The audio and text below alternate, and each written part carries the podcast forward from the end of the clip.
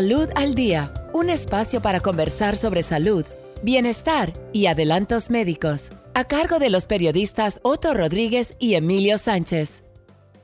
Hola amigos, les hablan Otto Rodríguez y Emilio Sánchez. Y estamos aquí hoy para compartir con ustedes algunos de los más recientes acontecimientos relacionados con el coronavirus, eh, conocido científicamente como COVID-19. Y te quiero hacer una pregunta, Emilio. ¿Recuerdas, uh, ¿Te acuerdas de enero del año 2020? Bueno, eso uh, bueno, claro, uh, me acuerdo, existió enero de 2020, ¿no?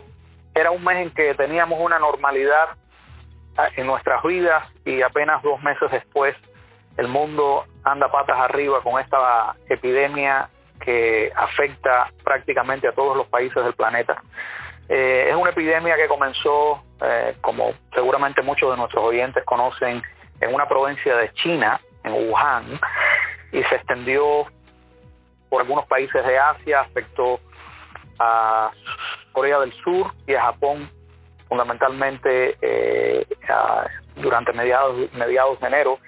y después la epidemia se propagó a Europa, pegándole muy fuerte a Italia y a España, eh, donde prácticamente cada día cientos de personas han muerto recientemente. Y últimamente el epicentro de la epidemia es Estados Unidos, eh, donde prácticamente cada estado de la nación americana ya tiene casos de COVID-19 y las autoridades federales han establecido una serie de pautas para que las personas tomen medidas para evitar la propagación del coronavirus. Eh,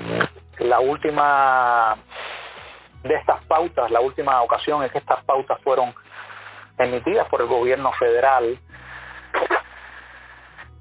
estableció que las pautas durarían hasta el 30 de abril eh, el gobierno de Estados Unidos ah, recomienda, por ejemplo, a las personas que estén enfermas permanezcan en sus hogares, no vayan a sus trabajos y contacten a su médico. Eh, parte de las pautas indican que las personas de la tercera edad permanezcan en sus hogares y alejadas de otros individuos, que si un miembro del hogar ha contraído el virus, todas las personas de ese núcleo deben permanecer en casa, no ir al trabajo o a la escuela y contactar un médico. Y últimamente en la gran mayoría de los estados de la Unión Americana ah, se han establecido órdenes de que las personas permanezcan en sus hogares, a no ser que estén en funciones de trabajo que sean esenciales o necesiten ir al supermercado. Y así están las cosas en este momento en el mundo. Eh, eh, no sé si quieras ah, comentarnos un poco sobre lo que piensas de lo que está sucediendo relacionado con el corona con el coronavirus, Emilio. Pues mira, las cifras mm, que se están dando eh, a escala global y a escala nacional son espeluznantes. Es decir, eh, yo creo que, que más allá de, de, considerar la cantidad de contagios, eh, están produciendo en Estados Unidos, ya hay más de 250 mil, y eso va a seguir subiendo, de la misma manera que va a seguir subiendo la cantidad de fallecidos,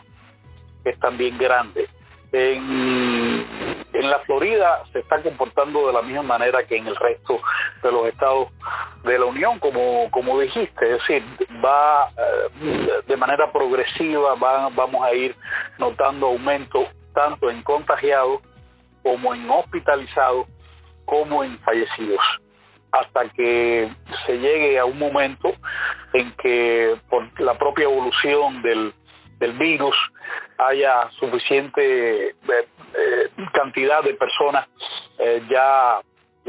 con, con, anticuerpos y, prevalezcan en, en, la mayoría de la población las personas que ya no se van a contagiar, las personas que ya no van a contagiar a los demás y en esa medida aquellas otras personas que tú mencionaste de más de 50 años, entre 50 en, edad, en adelante, 60, 70, 80, y aquellos que tienen otras dolencias como diabetes, hipertensión, eh, asma, bueno, ya podrán salir a la calle con mucha mayor seguridad. lo interesante en estas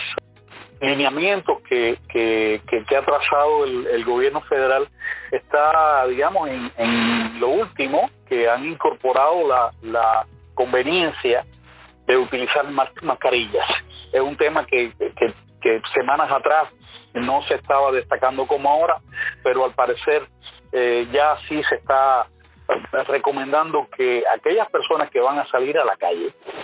están obligadas a salir a la calle, todavía hay mucha gente que va a comprar medicamentos, que va a comprar víveres o que se desplazan por razones de trabajo. Esas personas cada vez que salgan, salgan a la calle, se recomienda que utilicen mascarillas como una manera de, prevenir el contagio. Hoy mismo estaba dándose a conocer el estudio que, también hay una posible vía de contagio que es eh, incluso el respirar y compartir eh, una distancia próxima, cercana, íntima, digamos, hablar con una persona o respirar delante de esa persona puede eh, provocar, si está infectado alguno de ellos, la transmisión del virus. Por eso la importancia de la mascarilla, ¿no? así que cada vez vamos a tener novedades en cuanto a la los lineamientos del gobierno federal y posiblemente en los próximos días veamos un, eh, una orden de confinamiento total como está pidiendo eh, el asesor de, epidemia, eh, Anthony Fauci. ¿Qué tú opinas al respecto? bueno, una de las cosas que queremos recordarle y decirle a nuestros oyentes es que haciendo haciendo uso de un término que está ahora de moda, que es el distanciamiento social. Este programa lo estamos grabando desde dos lugares diferentes. Tú estás en tu casa, yo estoy en mi casa, Emilio, precisamente eh, poniendo en práctica eh, el distanciamiento social, que es una de las cosas importantes que aparecen en estos lineamientos o pautas del gobierno federal para evitar la propagación del, virus. Eh, quería también comentarte que una de las preguntas que se hacen los las personas cuando se preocupan sobre el sobre la enfermedad es bueno cuándo debemos o cuándo una persona debe buscar atención médica y según los Centros para el Control y Prevención de Enfermedades de Estados Unidos eh, hay cuatro, tres o cuatro síntomas que son cruciales y que eh, las personas deben tener en cuenta. Uno de ellos es eh, dificultad extrema al respirar, un dolor persistente o presión en el pecho, eh, dificultad a la hora de incorporarse y tener la cara pálida de un color azul y los labios, o sea que eso indica eh, una, una dificultad extrema de respirar y básicamente hay una obstrucción de las vías respiratorias hasta el punto en que la sangre eh, no circula, no llega oxígeno a la sangre, no llega la suficiente oxígeno a la sangre y, entonces uh, puede, pueden las personas eh, básicamente tener una una tremenda emergencia en lo que en lo que se refiere a, respirar, ¿no? Y ahí es cuando una eh, uno debe buscar atención médica, ir a una sala de emergencia de un hospital directamente. Eh, vamos a ver cómo progresa la situación. las cifras que, que manejamos todos los días por la, es algo que es conocido indican, y yo casi todos los días hago un cálculo, indican que aproximadamente el número de muertes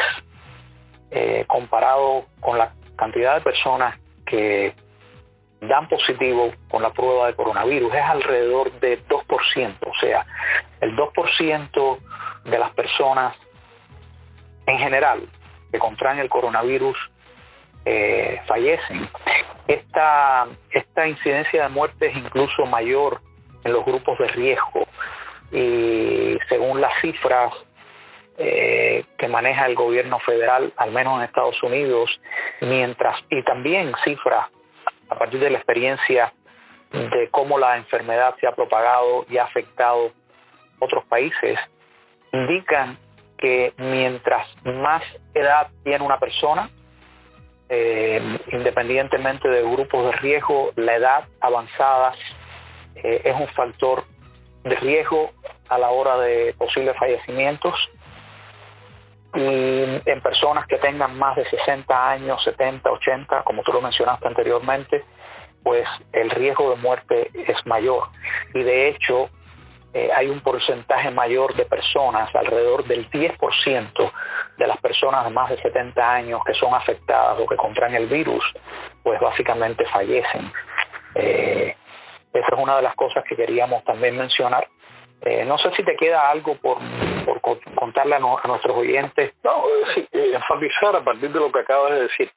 Eh, de ahí la importancia que, que todas las personas en general, pero particularmente aquellos que están en esos grupos etarios de más de 50 años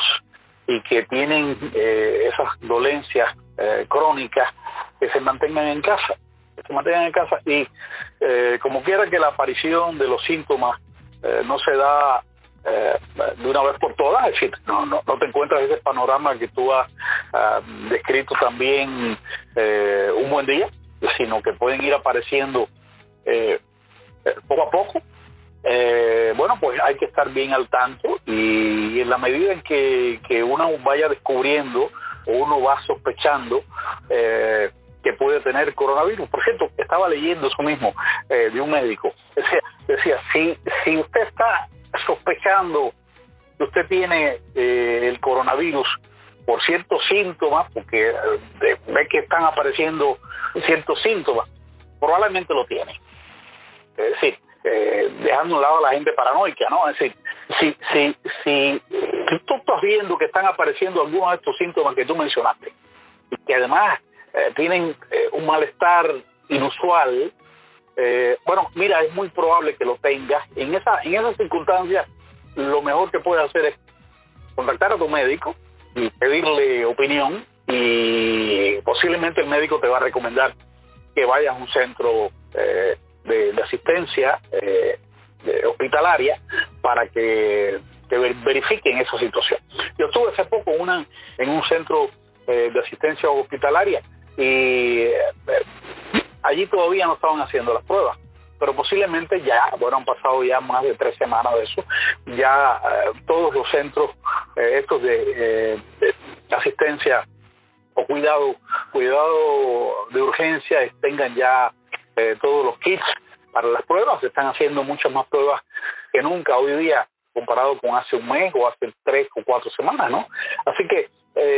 yo creo que para redondear lo que tú decías, que ese grupo eh, tiene que eh, extremar eh, las precauciones y, mantenerse bien, bien alerta, ¿no? Claro, efectivamente, no, independientemente de los síntomas de los, de los cuales hablábamos, Emilio, de la falta de aire extrema, de un dolor persistente, obviamente otros síntomas que aparecen es la fiebre, la tos, la falta de aire. Claro. O sea que combinado con estos otros síntomas extremos, eh, ese es el momento en que una persona ya debe decir, debe decidir buscar atención médica en un hospital, idealmente. Eh, yo sí, yo pienso, estoy de acuerdo contigo que las personas, nuestros oyentes, deben mantenerse al tanto de lo que está sucediendo, sobre todo escuchar las, las instrucciones de las autoridades locales eh, y de las autoridades estatales en lo que se refiere a la información más actual sobre el coronavirus. Y nosotros, por lo pronto, eh, seguiremos ah, estando al tanto para traerle a nuestros oyentes en el futuro más información relacionada no solamente con la propagación de la enfermedad, sino con posibles eh, vacunas, posibles tratamientos que ya se están eh, poniendo en práctica en algunos países, desde tratamientos usando medicamentos actuales eh, hasta otros medicamentos que podrían ser efectivos contra la enfermedad y la vacuna que al final sería eh, la solución ideal para proteger a la mayoría de las personas del coronavirus o del COVID-19. Sí, yo creo que, que, que, con esto que, que, has dicho podemos cerrar el, podemos cerrar el programa y despedirnos. Hasta la próxima, ¿no? Pues entonces uh, que, quedamos de ustedes, queridos oyentes, a Otto Rodríguez y Emilio Sánchez.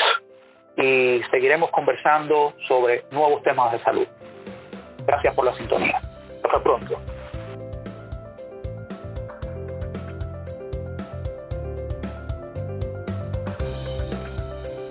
Fue Salud al Día. Los esperamos en otro episodio para buscar una vida más saludable y mejor.